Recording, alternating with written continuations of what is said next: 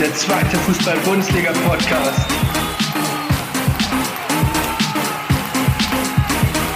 Mit Jan Klein-Racing.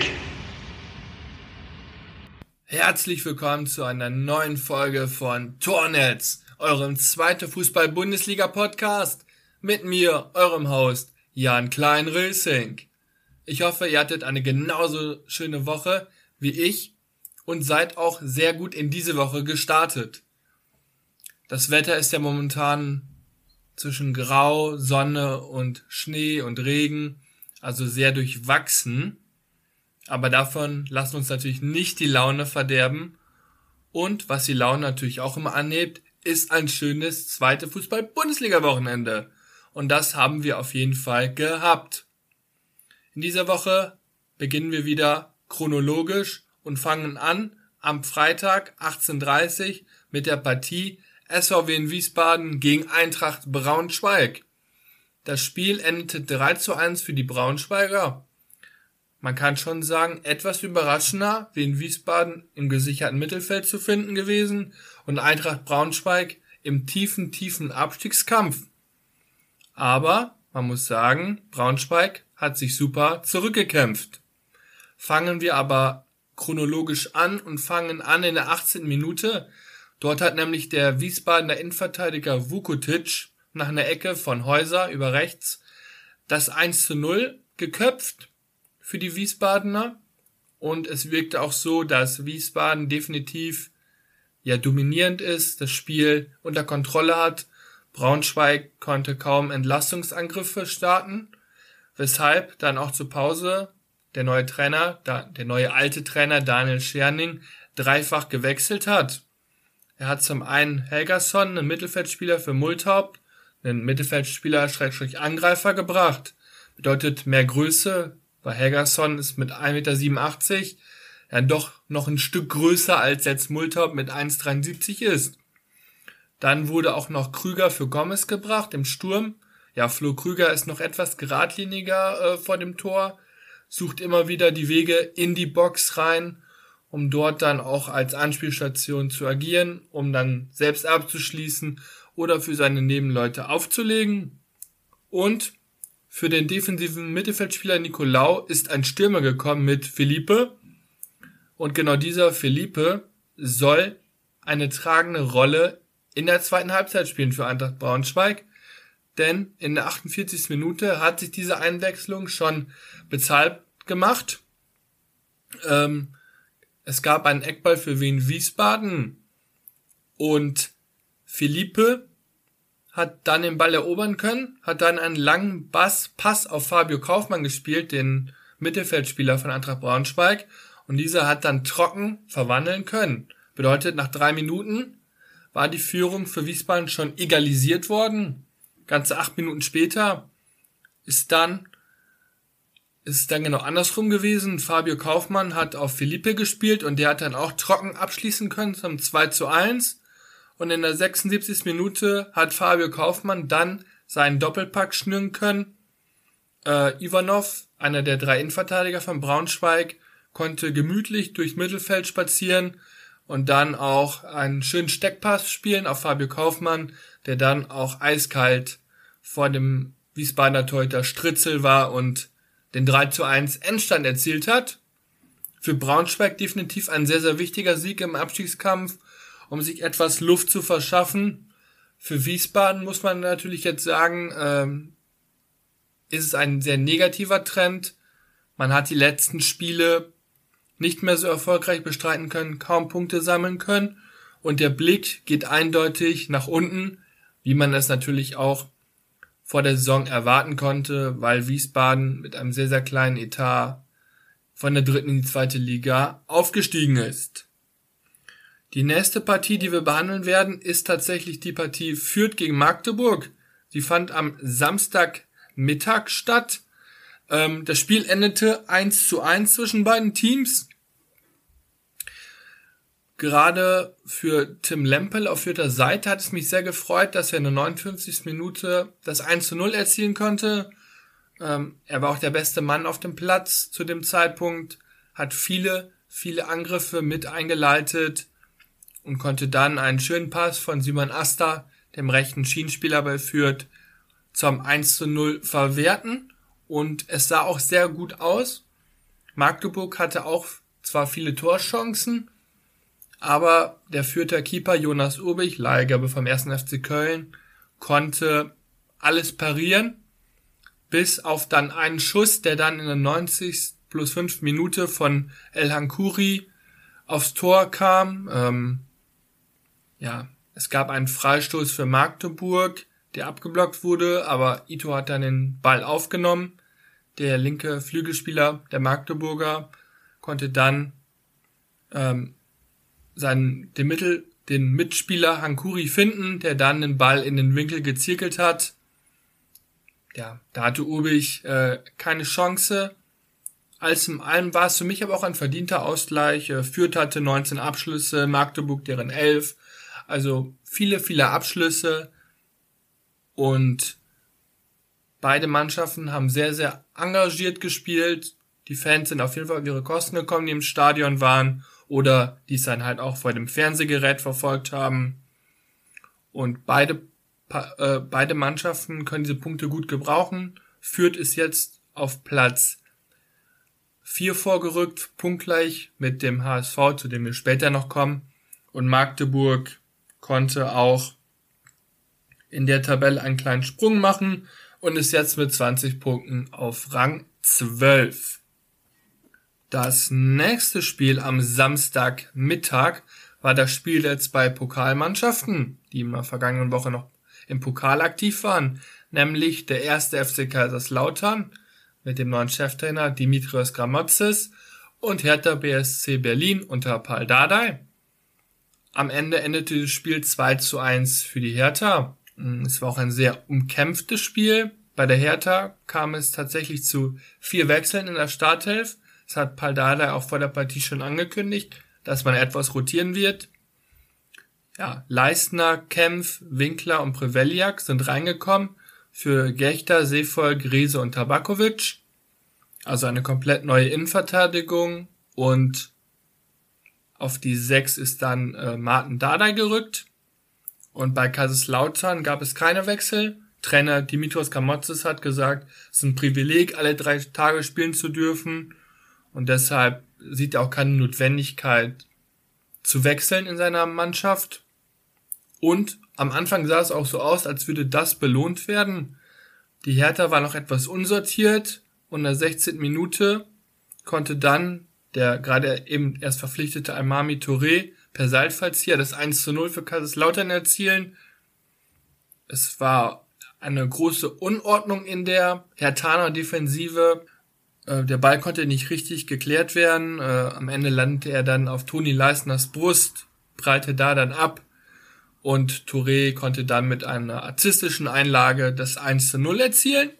So ging es auch in die Pause und aus meiner Sicht war es eine sehr, sehr verdiente Führung. Kaiserslautern hatte mehr vom Spiel. Hertha war nicht zwingend genug. Gerade Preveliak im Sturm hatte kaum Anspielstation. Und dies veranlasste Paldada auch dazu, dann zu wechseln. Unter anderem kam dann Pokalheld Fabian Reese rein und auch Tabakovic. Und in der 49. Minute wurde dieser Mut auch belohnt, denn Florian Niederlechner mit seinem sechsten Tor in den letzten vier Spielen hat per schönen Fallrückzieher das 1 zu 1 erzielt. In der 57. Minute hat Kaiserslautern sich dann noch selbst äh, dezimiert, in dem der eingewechselte Aremu rot sieht. Er ist mit beiden Beinen in den Hertana Mittelfeldspieler Pascal Clemens reingesprungen und er trifft ihn dann halt am linken Knie. Glasklare rote Karte nach VAR. Und spätestens zu diesem Zeitpunkt hat man dann gemerkt, dass Kaiserslautern gebrochen ist und die Hertha die Chance sieht, anzugreifen und Kaiserslautern massiv unter Druck zu setzen um dann natürlich das 2 zu 1 zu erzielen. Dieses 2 zu 1 ist dann auch tatsächlich auch in der 82. Minute gefallen. Mark Oliver Kempf hat einen Abpraller von Teuter Kral dann zum 2 zu 1 in die Maschen gedroschen und Hertha hat somit den nächsten Sieg eingefahren. sind dadurch jetzt auch mit 24 Punkten auf Platz 7, haben jetzt 6 Punkte Rückstand auf den Relegationsplatz, sind also wieder dran.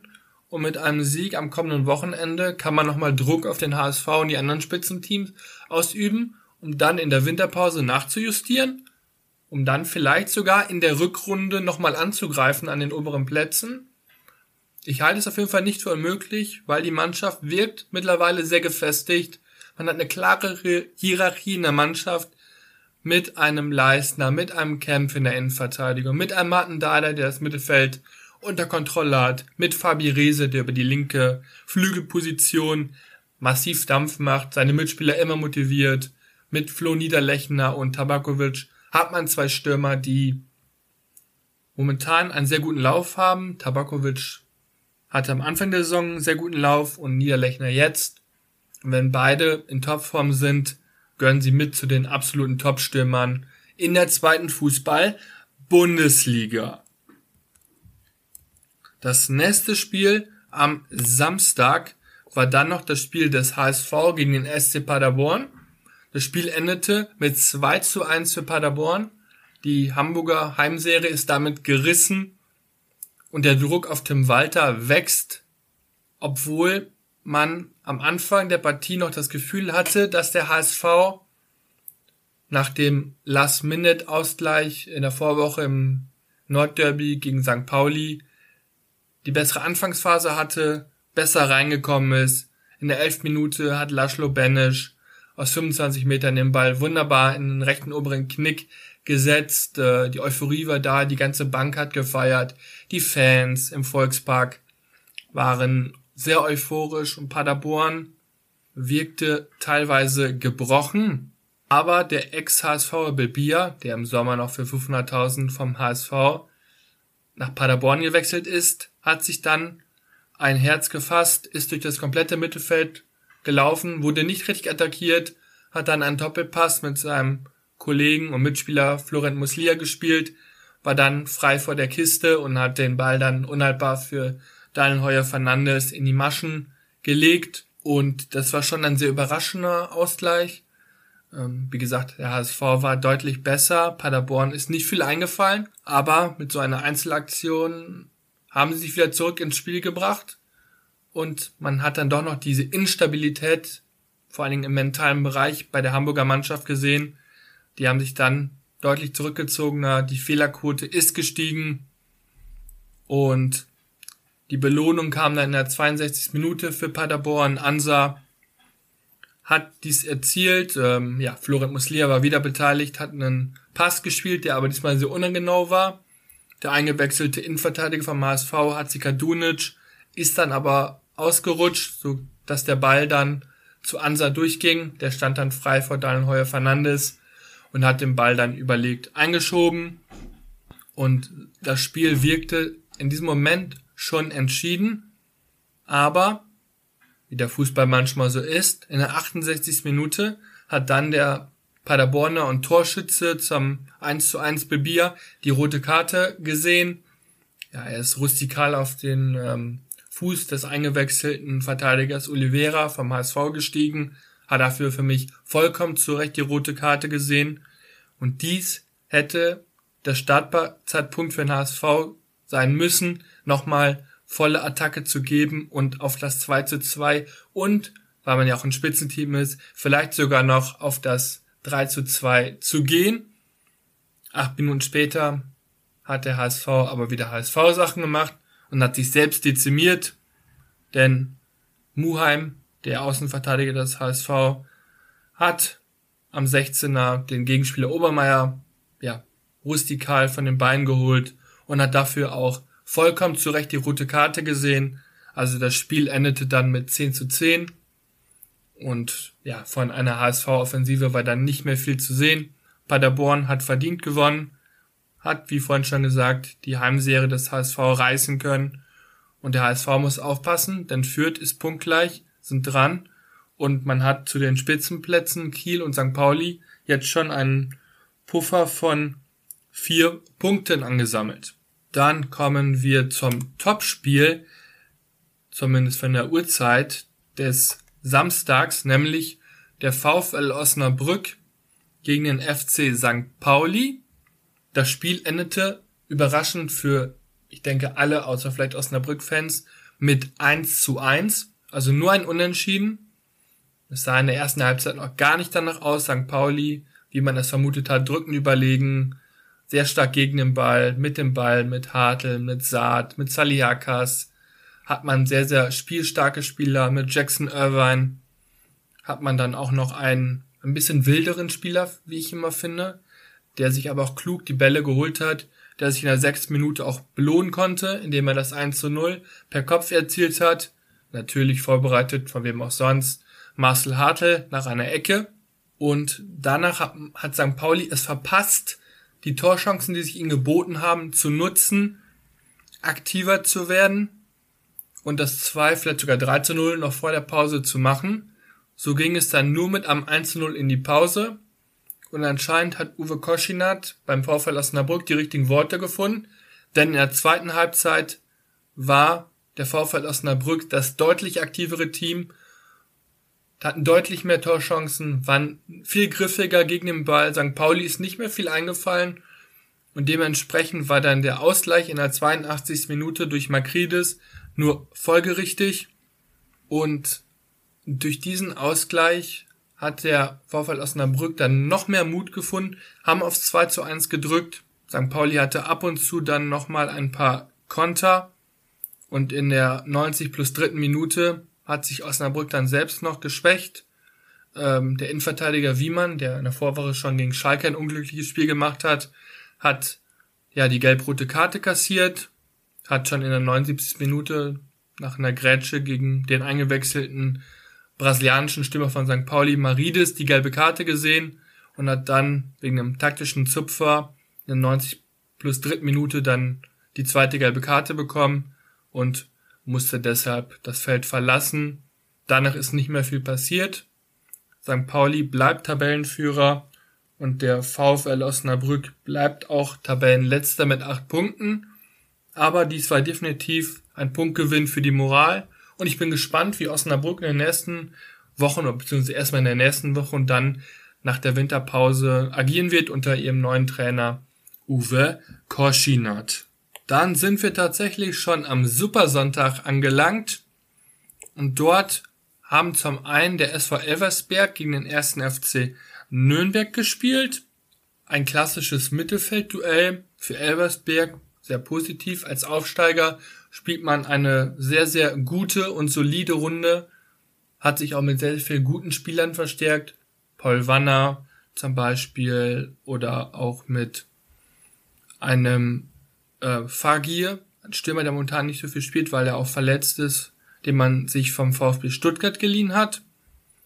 Und Nürnberg ist tatsächlich auch ja mit 21 Punkten im Niemandsland der Tabelle zu finden. Mal gute Ergebnisse, mal schlechte, weg also beides wechselt sich halt immer wieder ab. Und in diesem Spiel hat man es auch gemerkt, dass es ein deutliches Mittelfeldduell ist. Spielerisch war es nicht sehr stark, kaum Torchancen. Äh, die größte Torchance hatte dann der 1. FC Nürnberg in der 83. Minute, als Hayashi einen Pass von Jamra über rechts dann im Strafraum ins linke untere Eck versenkt hat und Nürnberg dadurch dann drei Punkte gesammelt hat ein Unentschieden wäre auf jeden Fall auch gerecht gewesen. Aber die drei Punkte nimmt der erste FCN natürlich gerne mit. Und beide Mannschaften bleiben weiterhin im Tabellenmittelfeld. Elversberg als Achter mit 24 Punkten und der erste FC Nürnberg mit 24 Punkten auf Rang 10. Als nächstes kommen wir dann für mich zum absoluten Aufregerspiel. Rostock gegen Schalke 04. Es endete am Ende 2 zu 0 für Schalke. Aber bevor ich jetzt auf das Spielgeschehen eingehe, möchte ich auf jeden Fall sagen, das Spiel musste ja, wie ihr vielleicht schon gehört habt, abgebrochen werden zwischenzeitlich oder unterbrochen werden für knapp ja 25 Minuten, weil Schalke und Rostocker Chaoten zum einen die Barriere, die zwischen dem Heim- und dem Auswärtsblock war, durchdrungen haben mit Böllern geworfen haben, mit Raketen geworfen haben, ähm, sich teilweise auch geprügelt haben. Und so ein Verhalten finde ich absolut unterste Schublade. Also solchen Leuten sollte man einfach ähm, die Tickets entziehen. Solche Leute sollten nicht im Stadion sein. Ich weiß, Ultras sorgen immer für eine gute Stimmung. Da bin ich auch dabei. Super kurios, super Fangesänge, sehr kreativ. Finde ich auch alles sehr positiv. Aber diese Gewaltszenen finde ich absolut unterste Schublade. Also solche Leute sollten sich auch einfach mal fragen, was bei ihnen falsch läuft, sich einfach zu prügeln und es ist auch sehr, sehr gefährlich. Für umliegende Leute, die nichts damit zu tun haben, die werden ja direkt mit reingezogen. Und ich weiß auch nicht, was der Strebenswert daran ist, sich im Stadion zu prügeln. Ganz ehrlich, also die Leute, die was gemacht haben, hinterfragt euch auch einfach mal. Geht von mir aus in den Boxclub, kauft euch einen Boxsack, zu Hause, schlagt da ein paar Mal gegen, schlagt euch die Fäuste blutig, alles gut, aber macht bitte nicht so einen Mist im Stadion. Ganz ehrlich.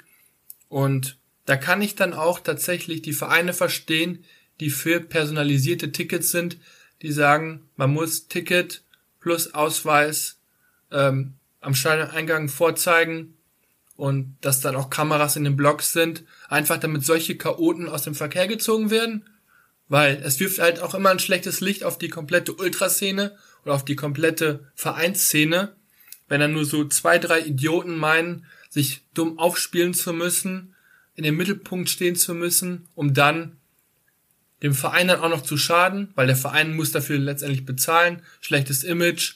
Und ähm, ja, sinnbildlich dafür ist für mich auch die Reaktion von ähm, Co-Trainer Mike Biskens von Schalke 04, der auch einfach nur fassungslos im Kabinengang stand und zu den Fans geblickt hat und einfach nur mit dem Kopf geschüttelt hat. Ja, das sind für mich keine richtigen Fans. Und ich sag's mal ganz deutlich, verschwindet aus unseren Stadien, denn solche Bilder möchte niemand sehen. Niemand von uns möchte solche Bilder sehen. Wir wollen einfach nur eine schöne Atmosphäre im Stadion haben, schöne Fangesänge, die von den Ultras ausgehen, perfekt, schöne Choreos, alles gut, ein gutes Spiel. Man darf sich auch immer über den einen oder anderen Spieler aufregen, alles gut pfeifen, okay. Aber bitte nicht unter die Gürtellinie und bitte prügelt euch nicht im Stadion. Denn es sind auch Kinder anwesend und man sollte auch eine Vorbildsfunktion haben. Ich weiß, bei manchen ist es schon zu spät. Die werden es niemals kapieren, aber wenn ihr so etwas im Stadion mitbekommt, meldet sowas, definitiv, weil das sind keine richtigen Fans. Sie haben vielleicht Schalke-Sachen an oder Rostock-Sachen oder auch, das ist jetzt nur ein Beispiel, auch von anderen Vereinen, weil es passiert ja nicht nur bei Rostock und Schalke, sondern es passiert auch in Dresden, in Köln passiert sowas auch, teilweise ähm, in Gladbach, also überall passiert so etwas und gerade bei den Traditionsvereinen. Und das finde ich immer so schade, weil das ist mir auch aufgefallen, bei den Traditionsvereinen passiert meistens so etwas ähm, weil sie glauben, ja, durch die Tradition, ja, früher haben wir das auch schon gemacht, haben uns auch schon immer geprügelt. Ja, früher. Aber solche Sachen gehen nicht mehr. Deswegen, Tradition verpflichtet auch. Tradition verpflichtet auch, vorbildlich zu agieren. Also haltet euch mal dran, wenn ihr Fans von Traditionsvereins seid oder auch generell Fußball oder von anderen Sportarten, verhaltet euch immer fair. So, jetzt habe ich mich genug aufgeregt. Kommen wir zum Spiel. Schalke hat in einer schwachen Partie mit 2 zu 0 am Ende gewonnen.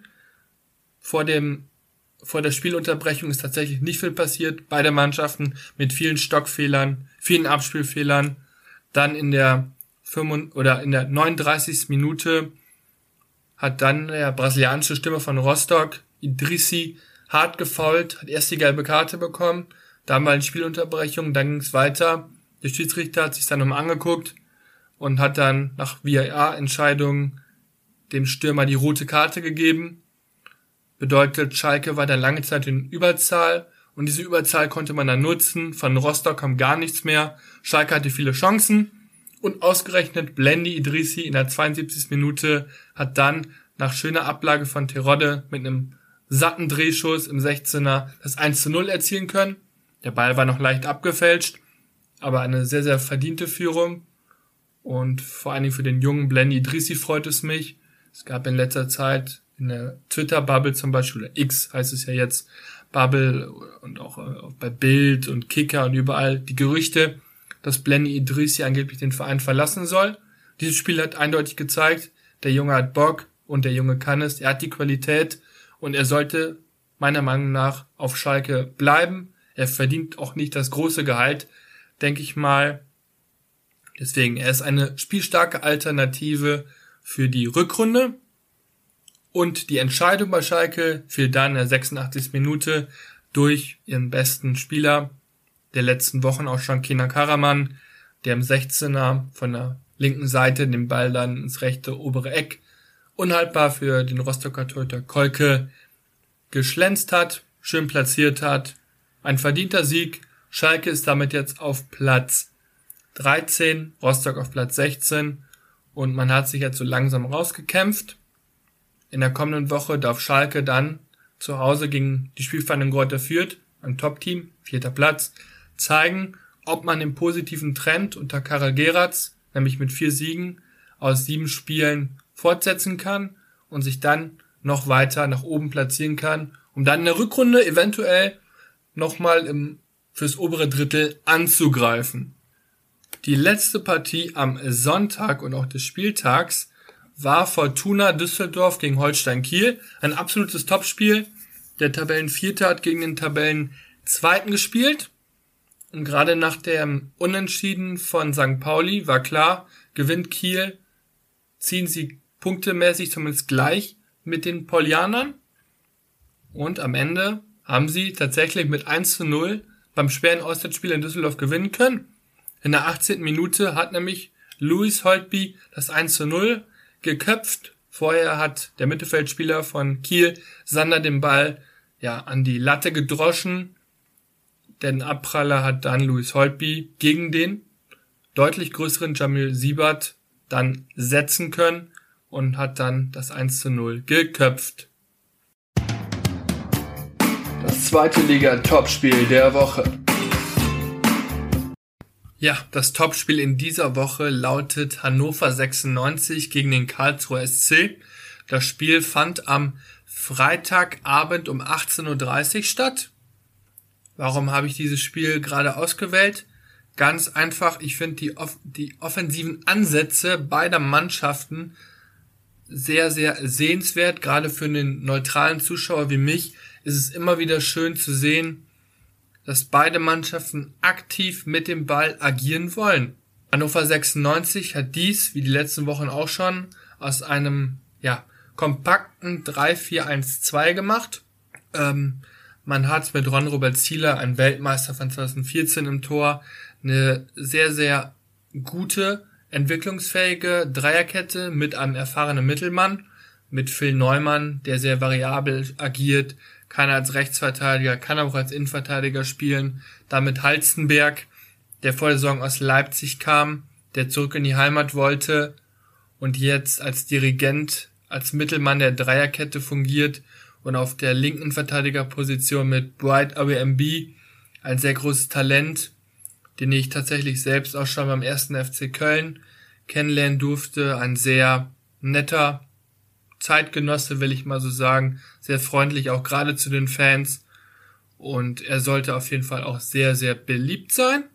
Davor agiert man dann meistens immer mit zwei Wimbacks. Derrick Köhn, einen der besten Linksverteidiger der zweiten Fußball-Bundesliga. Sehr, sehr dynamisch. Seine Flanken sind so gut wie immer gefährlich. Also es ist auf jeden Fall auch ein Spieler, den man über kurz oder lang in der ersten Fußball-Bundesliga sehen wird. Davon gehe ich aus. Auf der anderen Seite hat man mit dem japanischen Nationalspieler Moroya einen guten Pendanten, der eher etwas defensiver eingestellt ist, aber auch seine offensiven Ausflüge hat. Also man kann sehr, sehr leicht auch aus einer Dreier eine Viererkette machen bei Hannover. In der Zentrale hat man mit Enzo Leopold, der schon in der vorherigen Saison von Freiburg 2 kam, und mit Fabian Kunze zwei mitspielende Sechser, wobei Kunze auch oft ein bisschen tiefer steht, gegen den Ball arbeitet und Enzo Leopold den Zehner, in diesem Fall Collier Audenne, unterstützt. Zum Audenne werde ich im späteren Verlauf auch nochmal kommen. Und man hat vorne mit einer Doppelspitze aus dem jungen eigenen Talent Risoldi und Harvard Nielsen, einem Jünger von Stefan Leitl, dem Trainer von Hannover. Zwei sehr torgefährliche Spieler. Tresoldi muss natürlich noch viel lernen. Er ist noch nicht ganz so reif, auch gerade vor dem Tor. Ähm, fällt er ab und an mal unüberlegte Entscheidungen. Harvard Nielsen ist da schon immer etwas abgeklärter, ist ein sehr mobiler Stürmer, der sich viel auf dem Platz bewegt, sich auch mal fallen lässt, sich auch aus der Tiefe die Bälle abholt, um dann auch mit Angriffe einzuleiten. Am KSC trainiert auch unter anderem vom Ex-Kölner Christian Eichner, spielt man in einem 4-4-2 mit einer Mittelfeldraute. Hm, in diesem Spiel musste Christian Eichner allerdings ein paar personelle Änderungen vornehmen. Der Rechtsverteidiger Brusinski, der ehemalige 96er Innenverteidiger Marcel Franke und der Stratege im Mittelfeld Marvin Wanicek sind leider erkrankt und konnten deshalb nicht mit dabei sein. Das bedeutet, dass man mit Jansen, ne, mit Jensen einen neuen Spieler ins Mittelfeld beordert hat, der dann die Position von Wanizek als linker zentraler Mittelfeldspieler eins zu eins übernommen hat. Und Zivzivaze durfte sich im Angriff probieren, neben Matanovic, ja, Zivzivaze, einer der Top-Joker der zweiten Fußball-Bundesliga, jetzt von Anfang an. Und Spoiler-Alarm, er hat es auf jeden Fall zurückgezahlt, seinen Einsatz hat für mich sehr, sehr stark gespielt. Am Ende endete dieses Spiel 2 zu 2 leistungsgerecht. Nach der ersten Halbzeit hätte ich allerdings gesagt, dass Karlsruhe das deutlich bessere Team ist und war. Ähm, allein schon in der zehnten Minute hatte man zwei gute Kopfballchancen durch den Innenverteidiger Robin Bormuth, der zweimal jeweils nach einem Standard, die heute oder in diesem Spiel von Paul Nebel, der Leihgabe von Mainz 05 getreten wurde, hatte. Allerdings waren sie dann meist zu zentral auf das Tor von Run Robert Zieler, beziehungsweise der zweite Ball war über dem Tor. Aber ein paar Sekunden später hat man dann doch das 1 zu 0 erzielen können. Ähm, Hannover 96 wollte sich befreien. Der KSC hat dann im Mittelfeld, Nähe Mittelkreis, den Ball erobern können, hat dann über Jensen, den linken Zentralmittelfeldspieler, ähm, ja, er ist angedribbelt, ist dann bis zur Grundlinie gelaufen, hat dann den Ball in die Mitte gespielt und Heizenberg wollte dann vor Zivzivaze klären, hat den Ball dann aber ins eigene Tor buxiert. Dort hat man aber erkannt, warum Halzenberg auch schon Champions League gespielt hat. Er hat es direkt abschütteln können, hat direkt auch seine Mitspieler motiviert und hat seinen Stiefel einfach runtergespielt, als wäre nichts passiert. Und dies hat Hannover 96 tatsächlich etwas aktiver werden lassen. Gerade Harvard Nielsen war sehr griffig, hat sich viele Bälle holen können, hat sich in vielen Zwischenräumen, also zwischen der Karlsruher Viererkette bewegt, hat sich oft angeboten und in der 22. Minute kam es dann auch zu der ersten richtig, richtig gefährlichen Aktion für Hannover 96. Äh, Derek Köhn hat von der linken Seite aus dem Halbfeld geflankt und Beifuß, der junge talentierte Innenverteidiger vom KSC, hat dann in höchster Not vor Trisoldi gerettet. Ansonsten wäre Trisoldi ja frei vor dem Tor gewesen und hätte den Ball vermutlich in die Maschen buxiert.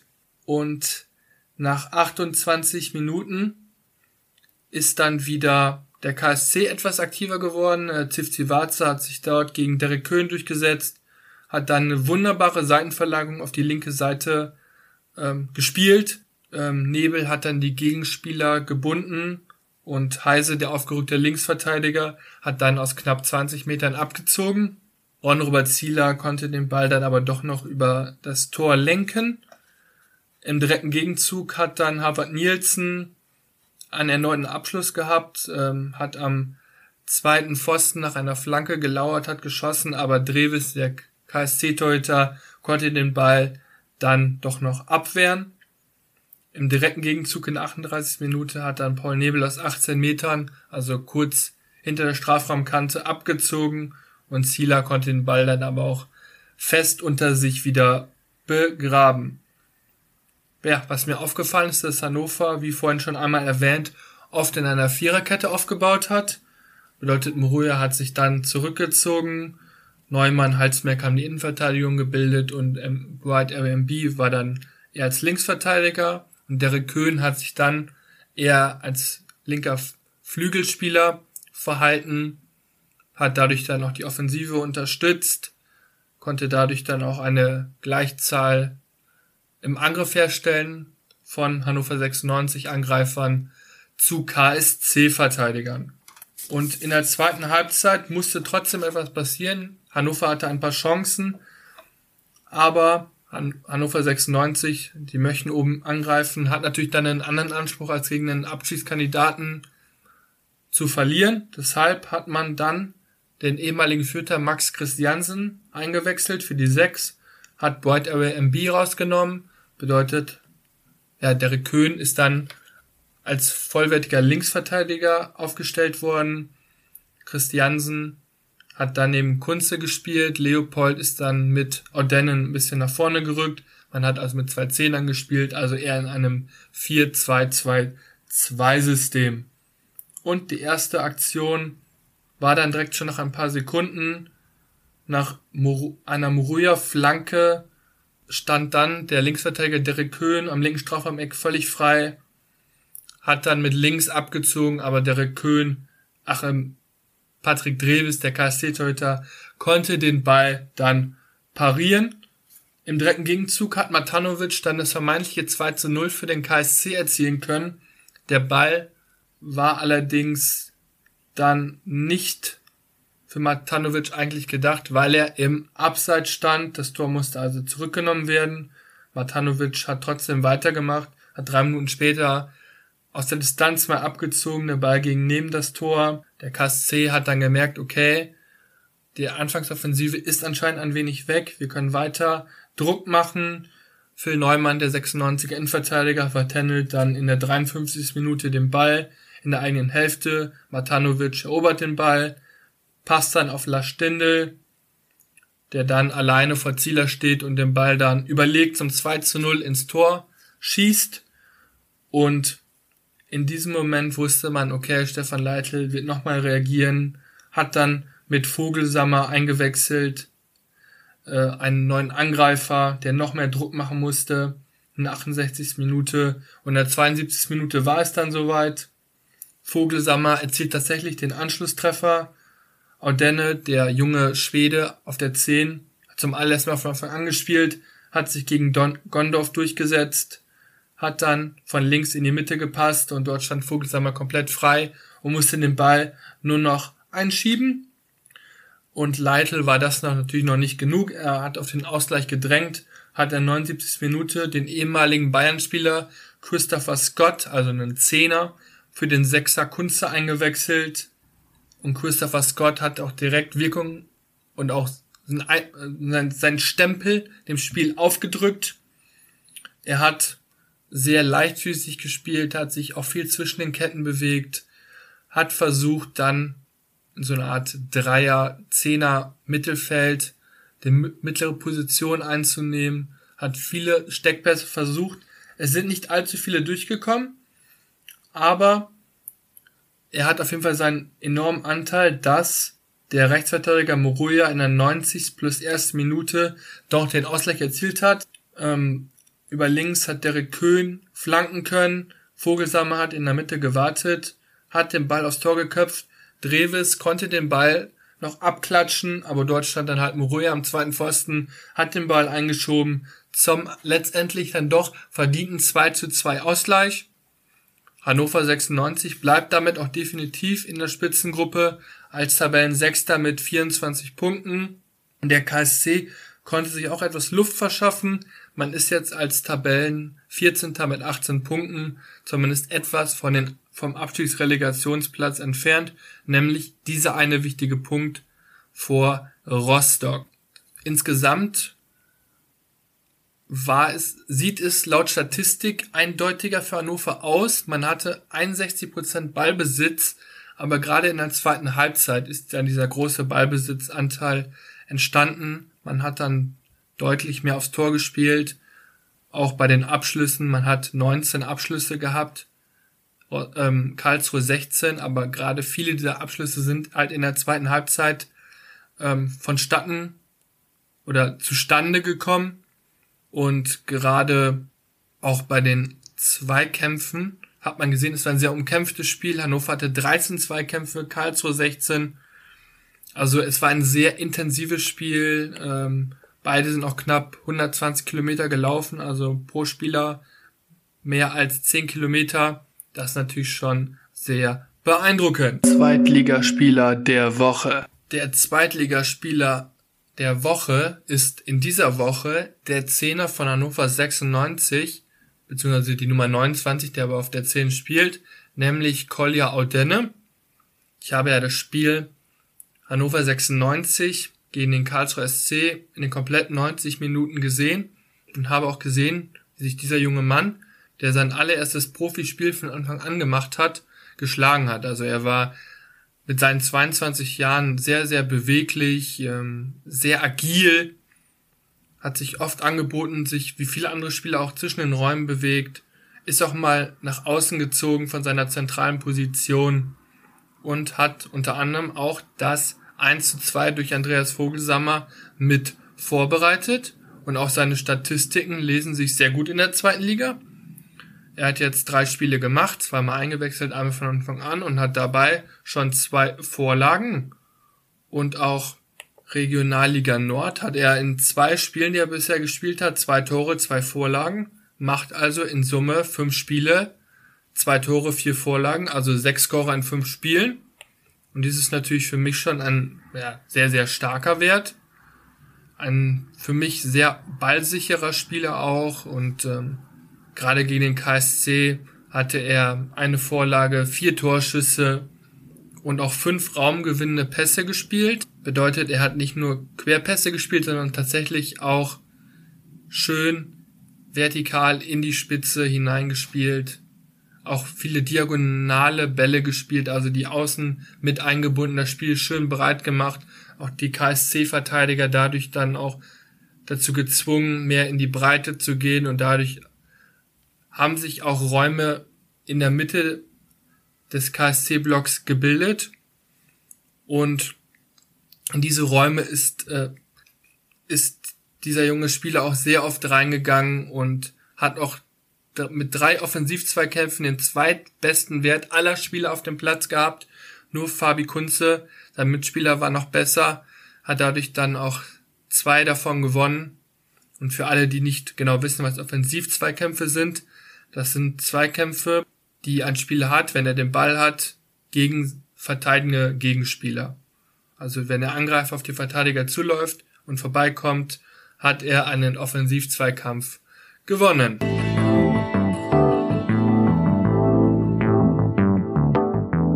Jetzt sind wir schon wieder am Ende dieser Folge angekommen.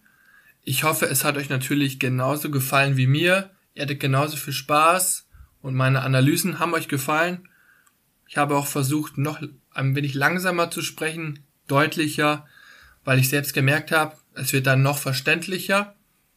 Gebt mir natürlich gerne dazu ein Feedback, folgt natürlich gerne auch auf Instagram unterstrich Tornetz unterstrich, empfehlt meinen Podcast gerne weiter. Wenn ihr irgendwo meine Sticker seht mit meinem QR-Code und meinem Logo drauf, macht ein Foto, schickt es mir und mit eurer Einverständnis würde ich die natürlich auch gerne dann in meiner Story veröffentlichen. Und zum Abschluss dieser Folge würde ich euch natürlich gerne nochmal die Top-Plätze präsentieren und die schlechtesten Plätze. Tabellenführer ist der FC St. Pauli mit 32 Punkten. Dahinter folgt Holstein Kiel ebenfalls mit 32 Punkten. Auf Platz 3 ist der HSV mit 28 Punkten gefolgt von Fürth punktgleich mit 28 Punkten und Fortuna Düsseldorf mit 25 Punkten. Und ganz unten ist der VfL Osnabrück mit 8 Punkten, davor noch Braunschweig mit 11 Punkten und auf dem Abstiegsrelegationsplatz mit 17 Punkten ist der erste FC Kaiserslautern. So, in Kölle sagt man, machet Jod und somit halte ich es auch. Also, machet Jos. Ciao, ciao.